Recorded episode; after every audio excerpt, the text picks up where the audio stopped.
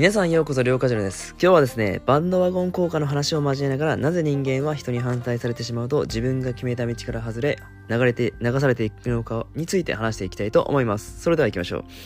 皆さん、バンドワゴン効果っていうのはご存知ですか？バンドワゴン効果というのは行動心理学の一つであり、多数がある選択肢を選択している現象がその選択肢を選択するものにさらに同在させる効果と言われております。めちゃくちゃ噛みそうですね。簡単に説明すると、世間の流行りや周りの評判を判断材料にしてしまう心理のことを表しています。つまりはですね、みんながやっているから安心、みんなが持っているから自分も欲しい、などという心理がバンドワゴン効果となっています。日常生活で例を言いますと、みんなが買っているからこの服を買おうや、みんなが美味しいと言ってるから私もこのお店にしようなど、世の中に溢れている行動心理の一つでもあります。典型的な活用方法はキャッチコピーなどに使われて、全米が泣いたや当店人気ナンバーワン商品などバンドワゴン効果を使ったユーザーの購買行動の促進を促すに使われたりもしています。もちろんこのバンドワゴン効果とは全く逆の行動心理学の一つ。スノップ効果というものがあります。スノップ効果というのはバンドワゴン効果の逆でみんなやっているからもうやらない。みんなもうやみんなや持っているからもう欲しくないというみんなとは違うものが欲しい違うことがしたいというバンドワゴン効果とは逆の心理学のことをスノップ効果と言います。これは個人の判断における思考性によるものなので状況によって使い分ける必要がありますが最近の自分は大体スノップ効果で動いていますのでみんなとは逆の行動をとったりしているのかなと感じることがあります。ここで面白いのがみんなと同じことをすれば単に生まれ埋もれてしまうわけですがここで逆のことをするだけでも枠から飛び出し目立つ存在になります。目立つのは苦手だという方もいるかもしれませんがぶっちゃけ自分を目立つことに関してはメリットしかないのではなメリットしかないのではないかと感じています。もともと自分もそこまで目立つのが好きっていうわけではないといやいやお前好きだろって言われてもおかしいかもしれないんですけど全然そんなことはありません。例えばインプットの場で講師の方がいて質問するときにみんなが質問しなかったら私は一目散にその講師の方に質問攻めをすると思います。バンドワゴン効果が働くとみんな質問しないから私も質問しなくていいかという流れが起きますのでつまりはこの逆の質問をたくさんするという行動で相手方にも認識してもらい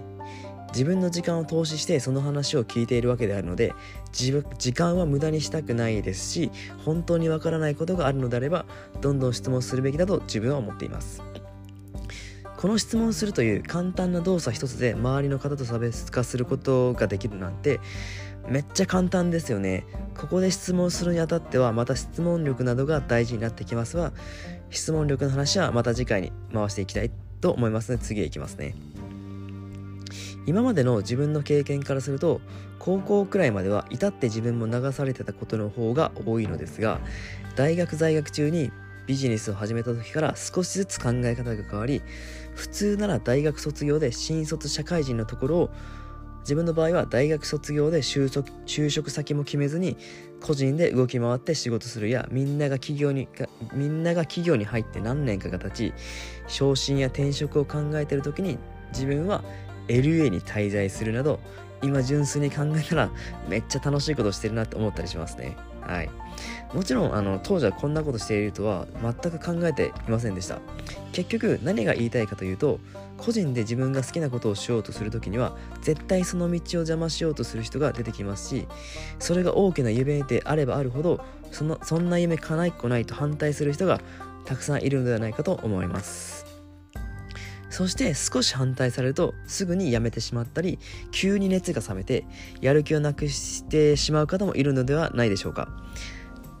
なのでこれも行動心理学の一つとして割り切り自分は自分相手は相手と位置づけをして客観的に見つめることで自分が選んだのは一つの選択肢なんだと考えることができ行動心理学を知るか知るか知らないかではまた受け取り方が違いますよね。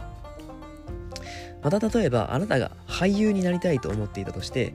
周りに相談した時にお前になれるわけないって意見が多数あったら皆さんはその夢を諦めますか？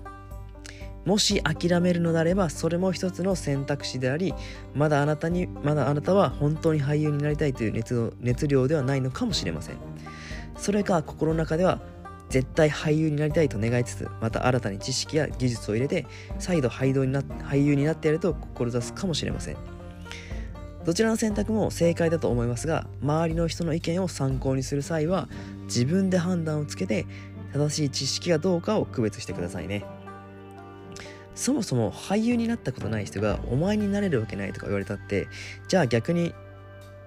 あなたは俳優になってないのになぜそんなことがわかるんだっていう感じですし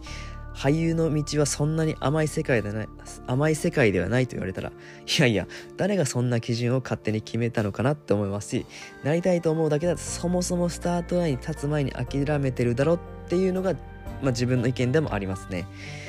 あの自分も正直あのいろんな人からま反対ではないですけどその道合ってるのかどうかって言われることがあったんですけどかたくなに断ってきたあの人物というかあの人なんであのこの気持ちすごいよくわかりますなのであなたが信じて選んだ道はあなた自身が一番信じなくてはいけないですしその道を選んだことにぜひ誇りを持ってください。バンドワゴン効果に惑わされずあなたの知識や経験からも基づいた物差しで物事を判断してくださいね。あなたが本当に成し遂げたいという熱量があればその熱意に賛同してくれる方絶対現れると思います。世界の人口がおよそ80億人としてその99%に反対されても1%に反省されたとしたらとてつもない数字ですよねまだ賛成してくれる人に会ってない方は私があなたの一人目の賛同者になります。両家事のあなたの一番目です。面白いですね。はい。私自身が、もともと熱量が高い方なので、お会いした時とかはぜひ熱く語り合いたいですね。もっと夢を声に出して一緒に実現化していきましょう。このバンドワゴン効果の話は現在のコロナのコロナの話にもつながるのですが緊急事態宣言が出される前はみんなが外に出てるから私も外に出る。ロックダウンされるかもしれないのでみんなが物資を物資をたくさん買うから私もたくさん買うなど自身の物差しではなく周りの不明瞭な判断に身を任せて行動してきた方もいたと思います。あなたの家族やあなたの大切な人を救えるのはあなた自身しかいません。自身の行動に大きな責任を持ちみんなでこのコロナを乗り越えていきましょう。私が住んでいる福岡県も緊急事態宣言の対象に入っているので今まで以上に動きが制限されますが制限されてからが私自身の進化の時だと思っていますのでこれからも愚直に行動を続けていきたいと思います。コロナが収束してまた皆さんに元気な姿で会えることを楽しみにしております。それでは今日もお付き合いありがとうございました。また皆さん良い一日を。ではでは。